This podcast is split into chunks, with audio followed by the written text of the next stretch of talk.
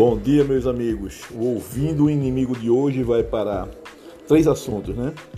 Vou começar logo com um que eu escutei na grande, grandiosa Rádio Jornal, que é 20, 25 horas metendo pão em Bolsonaro. Um anúncio do PROCON que é válido, muito legal, né?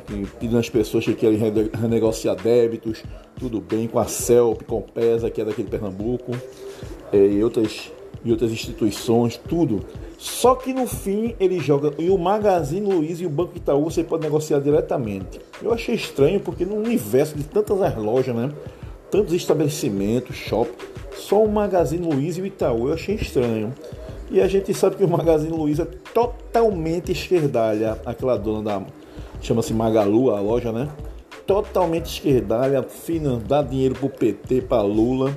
E o Banco Itaú, pelas minhas pesquisas, também é outro. É incrível um anúncio institucional da Rádio Jornal falando do PROCON e no final e o, e o débito com o Magazine Luiza e o Banco Itaú pode ser negociado diretamente. Eu achei muito estranho.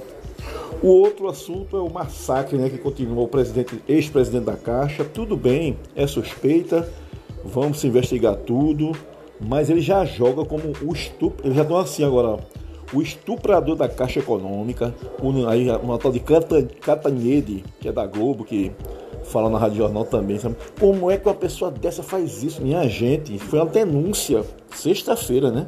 Eles já estão usando assim como uma arma poderosa para atingir Bolsonaro, né? Meu pai do céu. A duplicação né, do, do valor do auxílio me desculpe, é, o, o, valor do auxílio né, de 400 para 600, que a gente escuta tudo que eles falam agora é fome, fome, fome, fome, fome. Na hora que o Bolsonaro dá esse pacotaço aí, que tão, alguns estão reclamando, gente, o dinheiro vai circular no Brasil. O dinheiro para os caminhoneiros, o dinheiro que estão tentando agora para o taxista e, e dos aplicativos, o dinheiro vai circular no Brasil, gente. Aqui dentro. Diferentemente do tempo que ia para onde? Para as empreiteiras, né? Meu pai do céu, dinheiro aqui dentro, que desse tem caixa, né?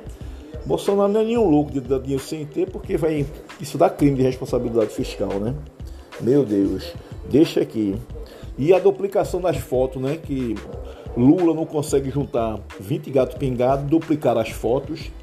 Eu digo assim, é muita mentira, né, gente? Olhe, a esquerdiopatia é uma doença muito da grave.